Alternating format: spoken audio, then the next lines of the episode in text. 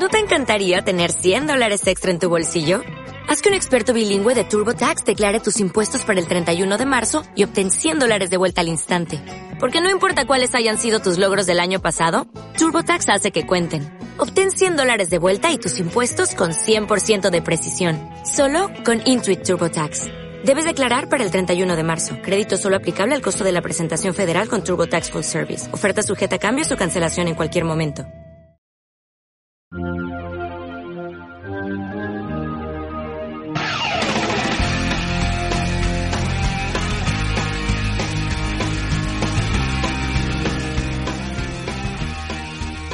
perdiste algún capítulo de tu serie favorita? ¿No pudiste ver el adelanto de la película que tanto esperas? ¿Te sientes en la luna cada vez que alguien menciona alguna aplicación? ¿Y si se trata de referencias geeks, necesitas un diccionario? Bueno, no te preocupes, ya viene una geek al rescate, con lo mejor en actualidad y tendencias en el mundo del entretenimiento geek. ¿Me acompañas?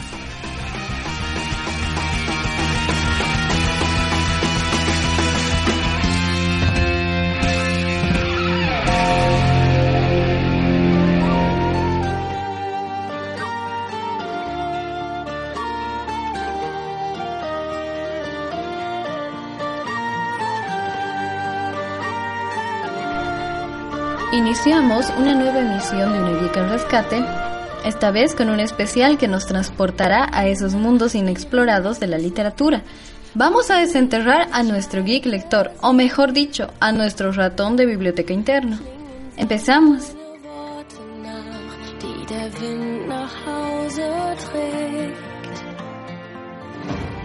En este especial no podían faltar un par de hobbits que acaban de celebrar su cumpleaños. Frodo y Bilbo, por supuesto. Una geek al rescate tuvo que pedir ayuda a una verdadera nerd de los libros de ciencia ficción para hablar sobre el mundo de los blogs literarios y una que otra saga juvenil.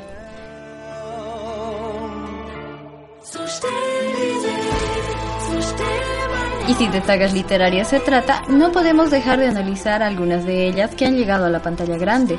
Títulos como Los Juegos del Hambre, Divergente, Maze Runner, Harry Potter y seguramente muchas más que me estoy olvidando justo ahora, pero que ustedes podrán ayudarme a recordar. Tendremos un espacio muy especial para una saga que no puede faltar si hablamos de libros. Canción de Hielo y Fuego de George R. R. Martin estará presente para decir Valar Morgulis. Y si se trata de mezclar tu sentido geek y la lectura, seguro conoces la red social Wattpad. Y si no, te cuento algunos detalles para que descubras este mundo de lectores y escritores. No podemos dejar de lado las novelas gráficas y tampoco olvidemos nuestro viaje al pasado para recordar a una princesa prometida. Esto y mucho más junto a una geek al rescate.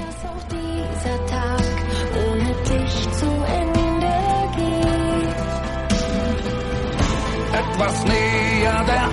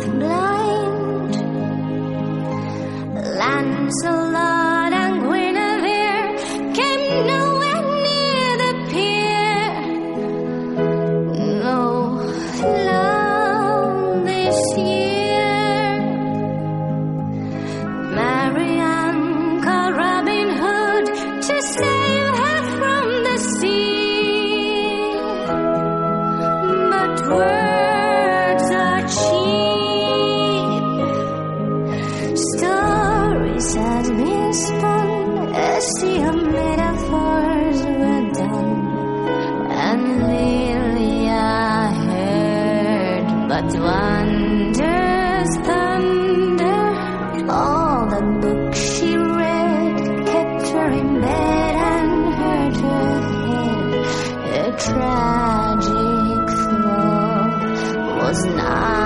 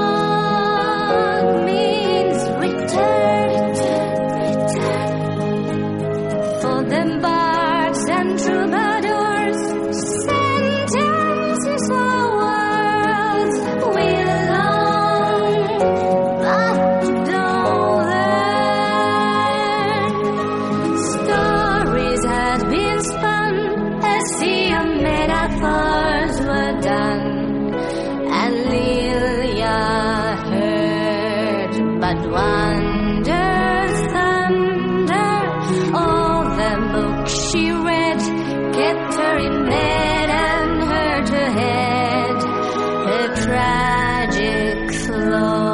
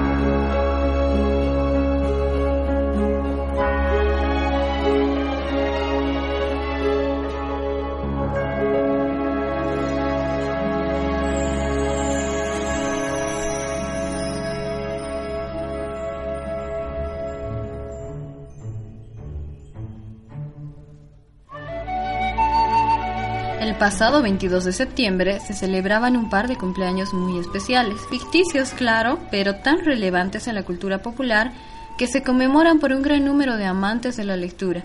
Estoy hablando del cumpleaños de Bilbo Bolsón y su sobrino Frodo, personajes de la trilogía El Señor de los Anillos y la obra El Hobbit, mismo día en el que por decreto de la America Tolkien Society se festeja el Día del Hobbit a nivel mundial, entrando a este juego de fechas y recordando también el 21 de septiembre cuando El Hobbit sale a la luz. No es de extrañar entonces que se haya incluido parte del discurso de cumpleaños de Bilbo en la primera entrega de la trilogía fílmica El Señor de los Anillos. No conozco la mitad de ustedes, ni la mitad de lo que querría, y lo que yo querría es menos de la mitad de lo que la mitad de ustedes merece. Introduciéndonos así a la aventura vivida por cuatro medianos, sencillos y alegres, acostumbrados a la vida placentera en la comarca, guiados por un mago que los lleva a conocer reinos y seres tan distintos a ellos que simplemente logran una combinación perfecta para cualquier fan de la lectura y las películas de este género. Casi diez años después se lanza una siguiente adaptación cinematográfica de la obra de Tolkien, en este caso El Hobbit, con grandes expectativas pero muy alejada de los libros, dejando con sabor a poco a los lectores empedernidos, que por ejemplo esperaban la aparición de Tom Bombadil, aunque en cuanto se supo que serían tres películas, era evidente que gran parte del contenido sería diferente al libro.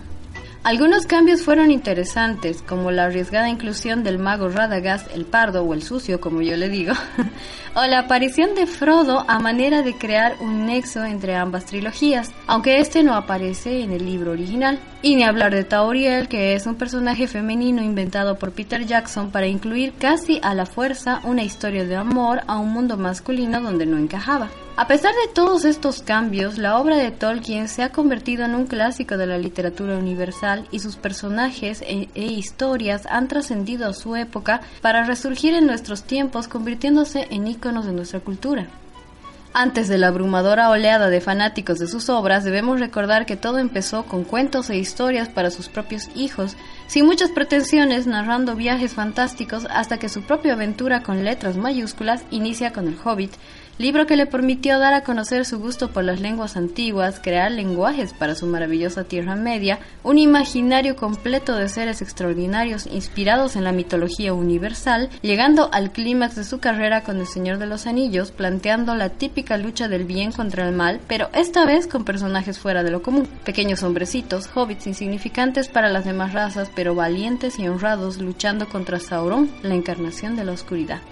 Y así podría seguir por horas recordando detalles e historias de estas maravillosas obras. No por nada millones de seguidores celebran cada año a este autor y su obra en convenciones, reuniones y festivales especiales. Si este año celebraste los 79 años de la llegada de un hobbit al mundo de los libros, seguramente empezaste con un par de desayunos y, claro, un buen regalo para tus amigos. Recuerda que a los hobbits les encantan los presentes. Y seguro te queda mucho espacio para un par de maratones de sus películas o salir a leer estos libros bajo algún árbol.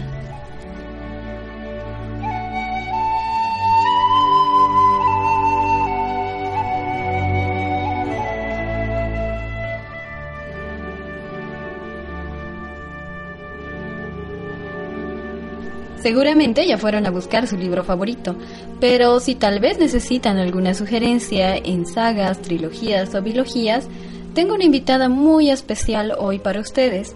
Ella es América Lenis, es una escritora y una lectora empedernida. Hoy viene a contarnos cuáles son sus sagas favoritas de ciencia ficción y fantasía. Bienvenida, América. Hola, mi nombre es América Lenis. En esta oportunidad quiero recomendarles algunas sagas de las que he leído. La, la primera que voy a sugerirles es Las Crónicas de Narnia.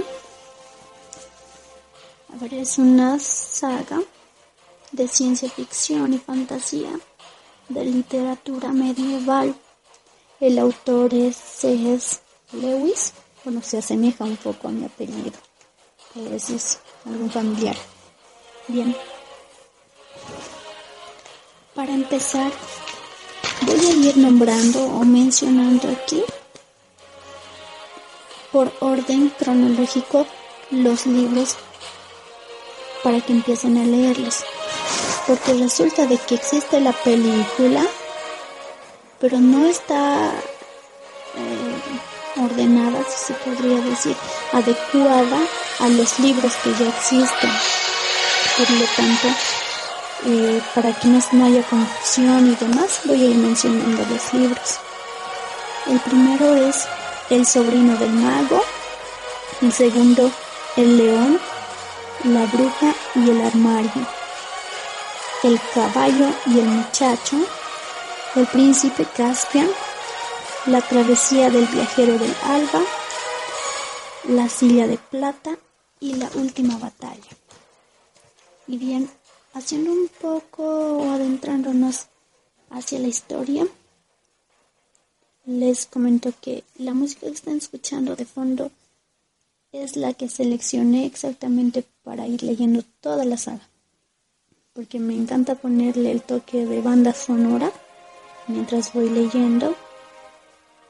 Y le da el estilo tan diferente y tan distinto que me hace vivir la aventura, me hace sentir como si yo misma fuera la que está viviendo todo eso. ¿Ya? Entonces, eh, me encanta. A medida que, que voy leyendo estos libros, he ido encontrando cosas maravillosas. A ver, mm, esta historia trata de, un- si se podría decir, un mundo paralelo, Narnia, para ser específica, eh, donde existen bestias salvajes que hablan, ¿ya? Pero resulta de que en la mayoría de, todos los libros que, que han seguido ese curso, eh, siempre se les encomienda misiones a dos niños. Por un lado existe la maldad, la maldad que proviene de una bruja. Por el otro lado, esa esperanza y esa y esa fortaleza que necesita cada uno para vivir es un león, es Aslan, es algo así como el creador de Narnia, porque él con tan solo cantar, con tan solo soplar, va construyendo, va creando cosas, ¿ya? o incluso restaurándolas. Y así, estos dos niños van recorriendo mundos, conociendo mm, personas o seres extraordinarios, eh, como estas bestias parlantes, animales, animales que son casi como personas. Eh, ¿Qué les puedo decir? Mm, también está este charco sombrío, es una especie de hombre rana, más o menos algo así. Existe la magia, demasiada magia. A pesar de que Aslan les encomienda estas misiones a estos dos niños, él no suele estar mucho con ellos, sin embargo los está apoyando internamente, desde su corazón los está apoyando y siempre se aparece cuando ellos ya están casi por perder las fuerzas y todo, aparece Aslan para salvarles. ¿Ya? Y es increíble cómo estos niños, a pesar de tener tanto problema, hallan la solución, logran salir de todo tipo de problemas. ¿Ya? Eh, al principio, en el primer libro, por ejemplo, transportarse a Narnia era mediante unos anillos. Y en los siguientes libros ya va cambiando la metodología, porque en el siguiente es por un ropero, después ya, ya viene como que Aslan eh, les llama a otros niños, a niños nuevos, obviamente, ya va llamando de a poco, o sea, como diferentes entradas para cada uno. Pero exactamente en cada libro que, que se va leyendo, las aventuras son diferentes, son llamativas, son increíbles. Yo la leería mil veces, mil, mil, mil. No me canso de leer, me encanta, me encanta. Yo creo que hasta cuando esté ancianita voy a seguir leyendo y volviendo a Narnia. No, no me alejaría jamás. Es uno de los mejores libros que he leído y estoy muy a gusto con este. Así que es una buenísima sugerencia para que la tomen en cuenta. Eh, a continuación les voy a ir presentando y recomendando otra saga que también les va a encantar. Hola otra vez. Em, bien, les voy a presentar o recomendar la segunda saga, que personalmente igual me ha encantado. Bueno, tengo varias sagas que me encantan, pero una de mis favoritas es, es esta también, que es Delirium. Imagina un mundo sin sentimientos. Esta saga, pues, trilogía también se puede decir porque contiene tres libros, Delirium, Pandemonium Requiem. ¿ya? La escritora es Lauren Oliver. Esto es, no sé cómo explicarles, aparte de que es un excelente libro. Afortunadamente que he podido leerlo. A ver, eh, resulta de que en el siglo XXII existían muchos avances tecnológicos. Los científicos habían encontrado una cura para la pandemia que du- durante milenios asoló al planeta, un delirio que se contagiaba más rápido que cualquier otra enfermedad, ¿ya? Esto afectaba a miles, millones cada año, millones de personas. Y, y- y la cura la había encontrado el gobierno y este mismo gobierno había decretado que a, todo a todos los jóvenes que cumplieran los 18 años les, se les haga una operación, ¿ya? Esta operación era con el fin de recibir una cura para vivir sin dolor, bueno, para que vivan de un modo más feliz, si se puede decir. Esta cura era para la enfermedad llamada amor. ¿ya? Entonces, aquí la protagonista está ansiosa por ser operada porque ella no quiere, no quiere por nada del mundo enamorarse ni nada, pero con el paso de los días y demás, las situaciones, resulta que se va a enamorar de alguien y estando todavía no curada, ¿ya? Y va a tener que estar en una encrucijada, si se podría decir, porque ella ya se ha enamorado y todavía no le han no le han hecho la operación, digamos. Entonces, no sabe si, si, si va a querer hacerse la operación o realmente entregarse a, a sus sentimientos, ¿ya?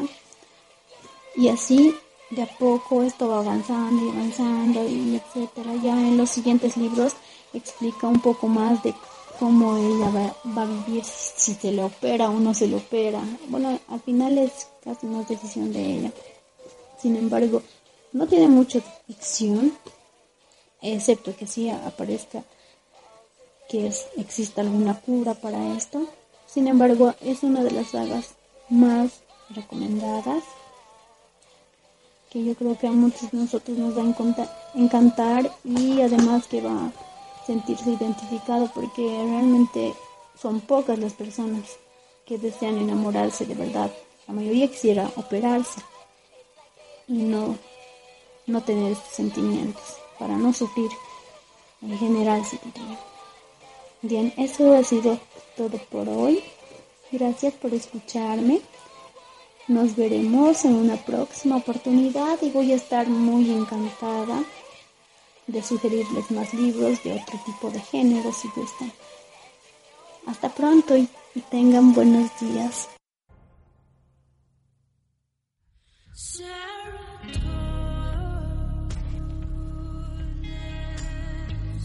Gracias, querida América. Ha sido un gusto tenerte hoy en el programa. ¿Y a ustedes qué les pareció? ¿Ya conocían algunas de estas sugerencias? Si quieren dejarme alguna pregunta o comentario, pueden buscarme en Twitter como arroba maite barra bajacita y con gusto les responderé.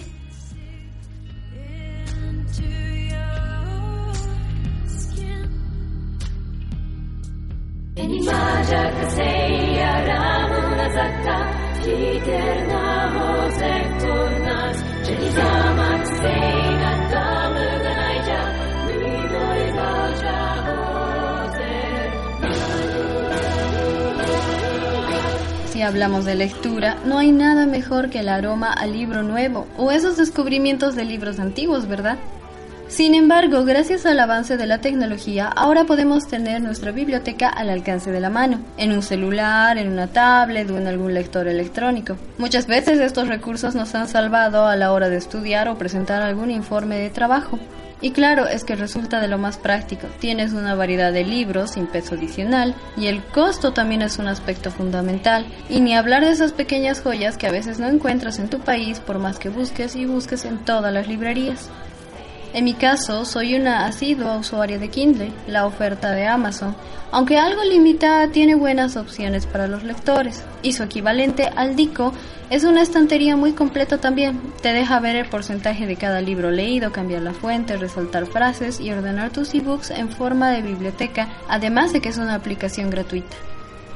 Otra de mis opciones favoritas es la plataforma Wattpad, que se ha constituido en una red social de lectores y escritores. La idea surge allá por el año 2003 en un sótano de Canadá donde Allen Lau fue desarrollando la plataforma. Actualmente cuenta con algunos cientos de miles de usuarios en español, la mayoría lectores que le dan vida con sus comentarios y votaciones a los escritos, novelas y hasta fanpics compartidos por escritores. Uno de los puntos altos de Wattpad es la interacción que permite al escritor con su público, pudiendo recibir comentarios o votos y la facilidad con la que se puede compartir dicho material. Por otro lado, para los ávidos ratones de biblioteca tecnológicos, la aplicación les ha permitido dar vuelo a su imaginación con la gran variedad de géneros propuestos y la calidad de escritores, ya sean nuevos o muy reconocidos. Si no conocías esta red social o si quieres sacarle mayor provecho como escritor, te dejo mis tres puntos clave para Wattpad. 1. Si eres escritor, cuida mucho la ortografía. No importa si estás compartiendo frases sueltas, letras de canciones o fanpics de tu creación, tu ortografía y cuidado gramatical hablará de ti a los nuevos lectores. 2. Protege tus obras. La interacción social puede traer también consecuencias negativas para los derechos de autor. En este caso es mejor que protejas y registres tus escritos si no deseas que sean libremente compartidos. Si quieres promocionarte y compartir una novela gratuita como muestra de tu trabajo, puedes usar el registro de Safe Creative para protegerlo. 3. Interactúa, no pierdas de vista que esta es una red social. Sigue a otros escritores nuevos, apóyalos, vota por tus capítulos favoritos, deja mensajes y comentarios, anuncia tus próximos escritos a tus lectores mediante actualizaciones o mensajes, haz menciones y conoce más de cerca los gustos de tu posible público.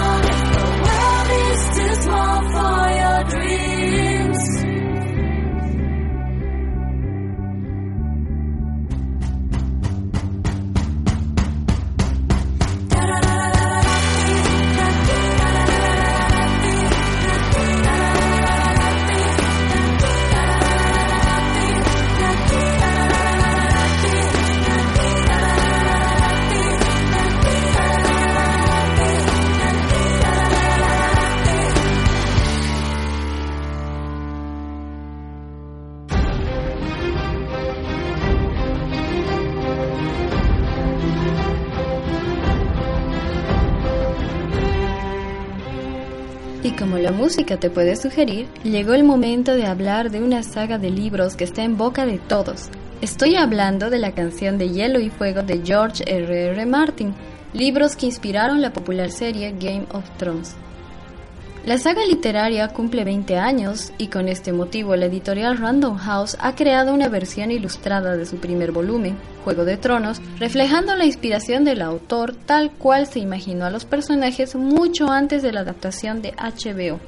Un hermoso regalo para la comunidad fandom, tanto de los libros como de la serie, que además llevamos más de seis años esperando el sexto libro de la saga titulado Vientos de Invierno, continuación de la historia de la que algunos misterios ya han sido revelados o confirmados por la serie, aunque el autor asegura que hay muchas variaciones y se está tomando su tiempo, para que estresarse, ¿verdad? Martin ha adquirido una tremenda fama mundial gracias a esta saga merecedora de tres premios Locus, entre otras distinciones. De comienzos humildes, sus primeros trabajos los realiza a los 40 años como guionista en algunas series como Dimensión Desconocida, o su aporte en el diseño de la parte fantástica de La Bella y la Bestia. Una vez terminada esta serie, se decidió a empezar este enorme trabajo que representaría Canción de Hielo y Fuego, sin imaginarse la tremenda aceptación que tendría la serie, donde trabajaba también como guionista y productor ejecutivo. Como todo un verdadero amante del mundo de la fantasía, su primera publicación sería una carta de admiración a Stan Lee y Jack Kirby por el número 17 de los Cuatro Fantásticos. Y no solo es amante de la literatura fantástica y de los cómics, también es un activista en la protección de los lobos de Westeros, especie en peligro de extinción y personajes infaltables en sus libros. ¿Pero a qué se debe el gusto por esta saga? No puedo hablar por todos los fans, pero en mi caso me fascina la historia, la mitología y la literatura que se mezcla muy bien en esta obra a la que no le falta nada. Muertos vivientes, caballeros, princesas, damiselas no muy en peligro, más bien peligrosas, batallas, hechicería y tantas cosas más que hacen las delicias de la comunidad.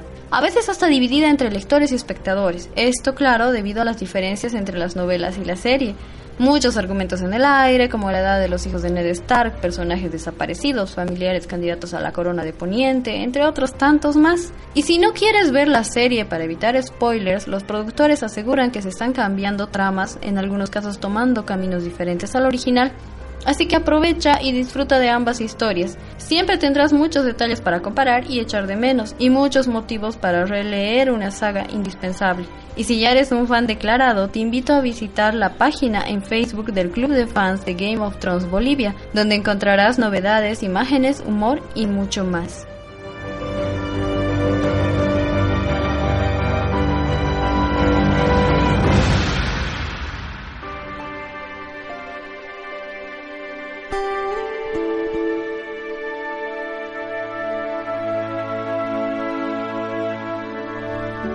De dragones y un reino de fantasía nos trasladamos a un mundo de piratas, espadachines y princesas. Viajaremos en el tiempo a 30 años atrás para recordar la épica película La Princesa Prometida. El gran clásico dirigido por Rob Reiner es la película perfecta para esas tardes lluviosas o esos domingos en casa. ¿Quién no recuerda la mítica frase? Hola, soy Íñigo Montoya, tú mataste a mi padre, prepárate a morir. Les trae gratos recuerdos, ¿verdad? Hay una y mil razones para ver esta película. Podemos hablar del humor, de las frases épicas de los actores o tal vez mencionar uno de los mejores combates de espadas en la historia del cine, a cargo del coreógrafo Bob Anderson, quien también trabajó en El Señor de los Anillos y Star Wars. Esta es una batalla llena de movimientos muy bien logrados, frases oportunas y esos embistes tan característicos. Y bueno, es que yo tampoco soy zurda, y si hablamos de lecciones aprendidas, tenemos que mencionar el amor por la lectura cuando escuchas a Peter Falk en plena labor de convencimiento a su nieto, Fred Savage, para que pueda disfrutar de los libros y sus maravillosas historias. Podemos mencionar también a Fessig y su espíritu de competencia, la caballerosidad casi extinta en nuestros días, la búsqueda de la justicia, el romance, desde luego, una clásica batalla de ingenios, diálogos llenos de pequeños detalles que lo enriquecen, personajes entrañables, un malo que no muere y una banda sonora inolvidable. Una canción original e insuperable hacen en conjunto una película de culto para los amantes del cine. My love, I'll tell you a tale of a boy and girl and their love story and how he loved her oh so much and all the charms she did possess. Now this did happen once upon a time when things were not so complex and how he worshiped the ground she walked. And when he looked in her eyes he became obsessed. My love is like a storybook story but it's as real as the feelings I feel. My love is like a storybook story it's as real as the feelings I feel. It's as real as the feelings I feel.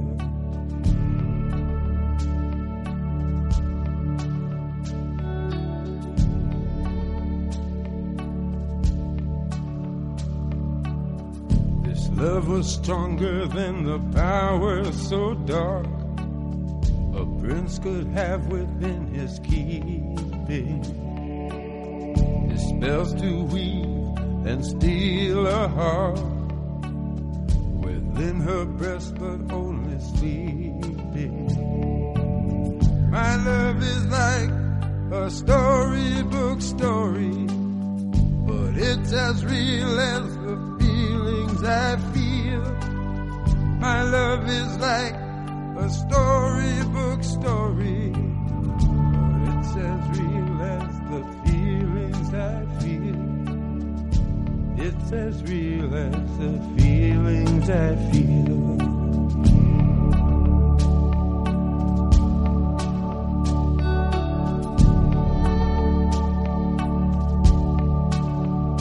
He said, Don't you know I love you oh so much? And lay my heart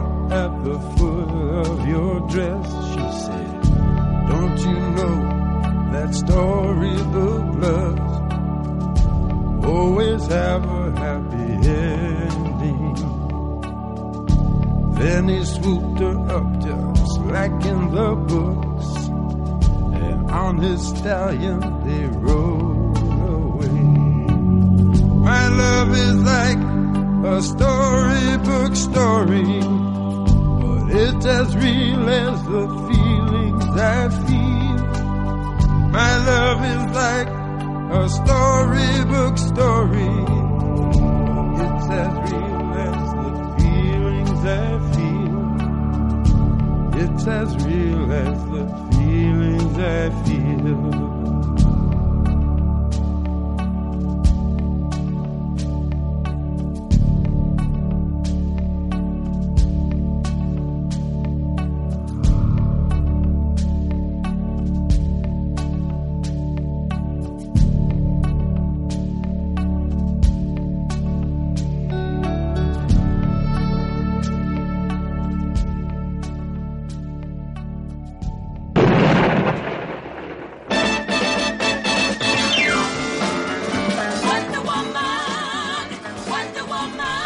Llegar mi mejor amiga Wander para unirse a nosotros en este especial de lectura. En esta ocasión ella nos trae sus mejores sugerencias sobre sagas literarias que se han convertido en películas y a su vez se han convertido en franquicias insuperables de la cultura popular. Hola mi queridísima Maite, un verdadero placer volver a estar aquí contigo. Gracias por la invitación una vez más. Yo encantadísima de estar aquí. Así que bueno, vamos a empezar. Me preguntas eh, acerca de, en pocas palabras, eh, libros que se han hecho películas, ¿no? Eh, podemos nombrar los más comunes como Harry Potter, como Los Juegos del Hambre, Soy Leyenda, no sé, ¿no? Hay, hay, hay muchos. ¿Tú cuáles te acuerdas? Es que cuando hablamos de libros y películas la lista se hace inmensa. Justo ahora me quedaría con Harry Potter, por ejemplo, que está de estreno. Años después de haberse publicado el último tomo de la saga, llega Harry Potter y el legado maldito. De hecho, este es un libreto teatral escrito por Jack Thorne, con la idea original, claro, de J.K. Rowling, siguiendo la saga de libros del mago, Y en esta ocasión nos va situando 19 años después de la batalla final entre Harry Potter y Lord Voldemort. Ahora lo encontramos un poco más maduro, desde luego, trabajando en el Ministerio de Magia, está casado y tiene tres hijos. A ver, veamos cómo va este libro que, de hecho, a 12 horas de su lanzamiento está rompiendo expectativas de ventas en todo el mundo.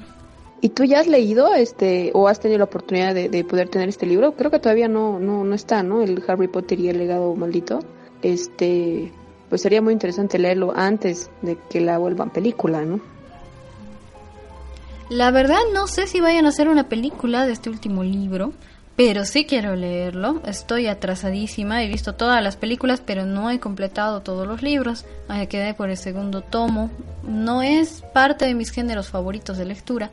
Yo soy un poquito más de estos mundos distópicos y apocalipsis, por decirte Guerra Mundial Z o Soy leyenda.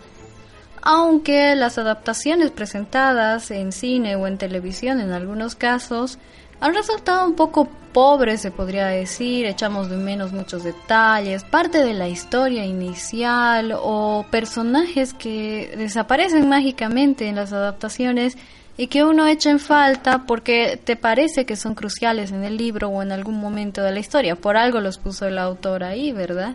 Bueno, este, estoy de acuerdo contigo en cuanto a las adaptaciones a películas eh, de los libros. Yo creo que el 90% de los, de los libros que se vuelven películas eh, no están hechos realmente como libro, ¿no? Lamentablemente eh, creo que nunca lo van a lograr hacer de esa forma, igual que el libro está escrito, porque evidentemente tendría que ser una película muy larga, ¿no? Pero eh, sí sería bueno que, que, rescaten las cosas más importantes, que no las obvien o que no cambien totalmente la historia o que no cambien el final, ¿no? No sé, que respeten personajes también. Hay, hay, hay algunas películas en las cuales hay personajes que no aparecen. Eh, si no me equivoco, en Harry Potter, por ejemplo, ya que estábamos hablando eh, de esto, hay personajes que están en el libro y que no aparecen, ¿no? Yo eh, he leído solo el primer tomo de Harry Potter, la verdad igual que a ti se me hace un poco pesado, no es el tipo de lectura que me gusta, pero es, como dices, cultura popular y bueno, hay que saber, hay que saber, eh, y eh, me refiero a que hay que leerlo y saber de qué se trata también, ¿no? El libro versus la película. Eh, en cuanto a Soy leyenda, como hablo, como dices, ¿no? Evidentemente la historia es totalmente cambiada, los principios, todo esa, ese, ese, asunto, ¿no? Creo que todas las películas que son que son que vienen de libros tienen este este problema esta falencia no una de las películas que a mí no sé si entra dentro de ciencia ficción pero me gusta mucho es eh, los juegos del hambre. He leído los tres libros evidentemente los libros son muchísimo mejor me encantan pero mm, eh, las películas, debo decir que no están tan malas, ¿no? Hay, hay, especialmente en cuanto a los escenarios, los lugares en los que se han hecho los juegos y demás, es bastante parecido a, al libro, ¿no? Eh, tengo que confesar que no he visto la última película, la segunda parte, la tengo, pero no la he visto por falta de tiempo. Y bueno, quiero no me digas nada porque quiero verla y quiero ver el final. Quiero ver si respetan el final, el final de, del, del libro, aunque al final el libro tampoco es tan bueno, ¿no? Pero bueno, no sé, ¿qué opinas tú? Bueno, sí, es inevitable si hablamos de libros y películas no mencionar a los Juegos del Hambre. La verdad los libros los leí, tampoco me gustaron mucho, los encuentro un poco incompletos, pero la película en particular, la primera, me dejó con sabor a muy poquito, porque no me explican qué ha pasado y me cortan mucho, me cortan la inspiración, digamos. La segunda película me pareció mucho mejor, pero si hay algo que resaltar en esta saga, me parece que es el vestuario muy bien logrado, la actuación de Jennifer Lawrence y como tú dices, el cuidado tan especial que le han puesto a los detalles en cuanto a la escenografía y los efectos especiales, han logrado el objetivo, me parece.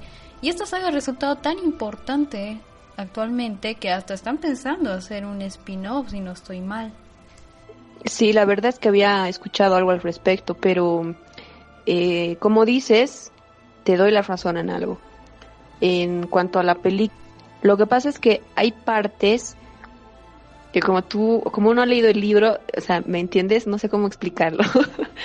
es más o menos como, o sea, como tú has leído el libro, sabes por qué pasan ciertas cosas, pero me imagino si una persona que no lo ha leído, obviamente va a estar un poco perdida en ciertas cosas, ¿no? ¿Por qué no pasó? En cuanto al final, es lo que te decía, el final del libro no está tan bien hecho, ¿no? Es, es, como que, como que, como que se han cansado de escribir, ¿no? Y le dieron un corte ahí, como ya, me aburrí, ting, ¿no? No, no es muy bueno el final, es la verdad. El de la película no sé cómo será, no me lo cuentes, por favor. Me imagino que igual, no sé, pero la voy a ver pronto. Y eh, en cuanto al spin-off, sí había escuchado algo, no me acuerdo dónde lo escuché, pero sería bueno investigar acerca de eso, ¿no? Eh, realmente sería muy bueno. Sí, justamente estoy leyendo eso ahora. Parece que el director quiere ampliar el mundo de Panem, por lo pronto con parques y atracciones temáticas y más adelante con visitas guiadas a locaciones de la película.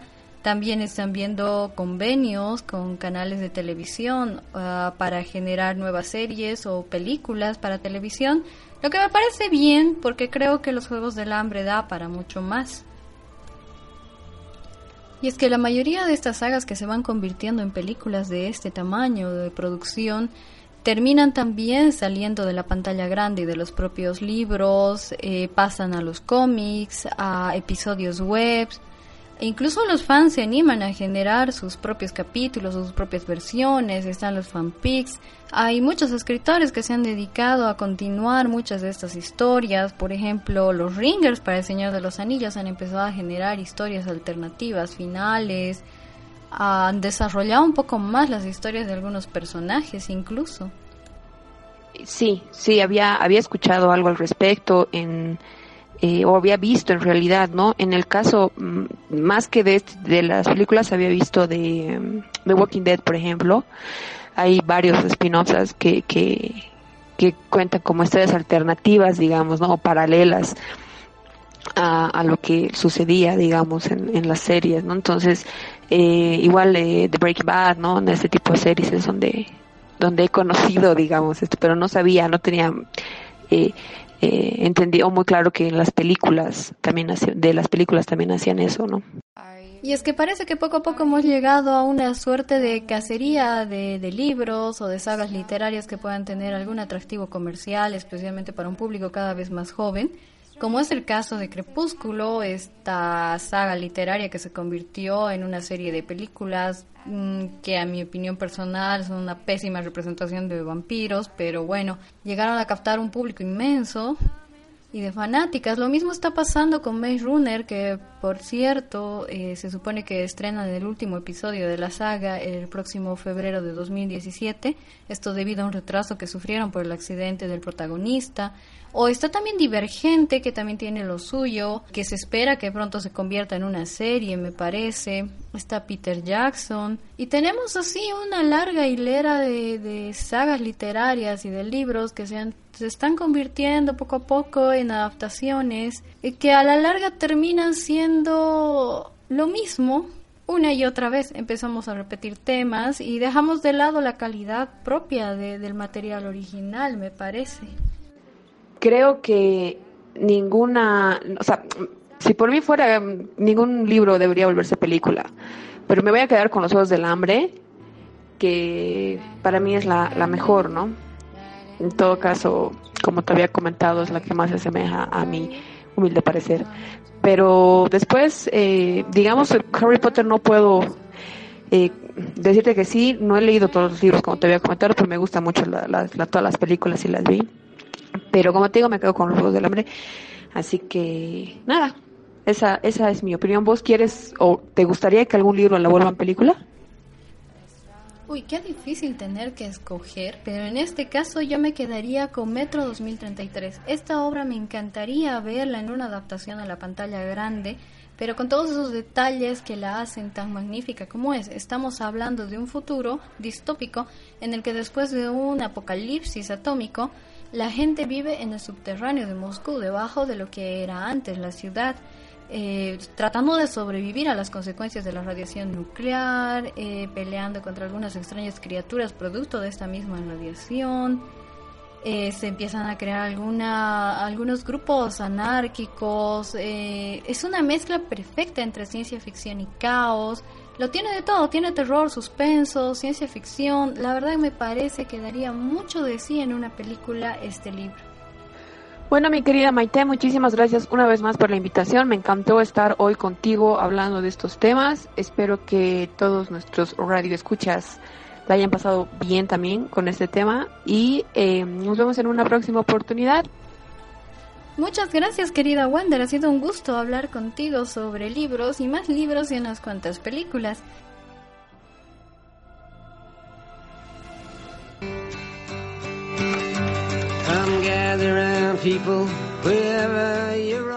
Y llegó el momento de que una geek al rescate les cuente cuáles son sus tres favoritos cuando de novelas gráficas se trata. Empezamos con el número 3 de la lista. En este caso estoy hablando de una novela gráfica de acción que gira alrededor de la historia de un reality televisivo donde la estrella es un clon de Jesús de Nazaret. Sí, así tal como lo escuchan. Les estoy hablando de Punk Rock Jesus, una obra que mezcla la fe, la razón y la ciencia. El número 2 de la lista lo ocupa From Hell, esta obra maestra de Alan Moore y Eddie Campbell del año 1991, que nos narra la historia y los motivos criminales detrás de Jack el Destripador. El título está inspirado en la supuesta carta enviada por Jack a la prensa el año de 1888 y además esta novela gráfica dio lugar a la película interpretada por Johnny Depp. El número uno de mi top al rescate lo ocupa nuevamente Alan Moore, esta vez con David Gibbons, que nos trae en el título Watchmen, publicado por DC en el año 1986, trayéndonos una figura de antihéroe desencantado de la sociedad en la que vive, con una clara influencia de Orwell y que nos reflexiona sobre la seguridad y los excesos del poder político ejercido sin límites. Esta novela gráfica ha sido adaptada al cine de la mano de Zack Snyder y que fue bastante exitosa, debemos reconocer. Para ustedes, ¿cuáles son sus novelas gráficas favoritas? Y gracias a ustedes, queridos geekers, por acompañarnos una semana más aquí por Estudio Geek. Recuerden que pueden seguirnos en Twitter como arroba Estudio Geek 01 o también si prefieren pueden seguir ciertas transmisiones y backstage por Snapchat con el mismo nombre de usuario, Estudio Geek 01. Y si quieren seguirme, me encuentran en Twitter como Maite barra. Y ya saben, nos encontramos aquí la próxima semana, como siempre, con una geek al rescate.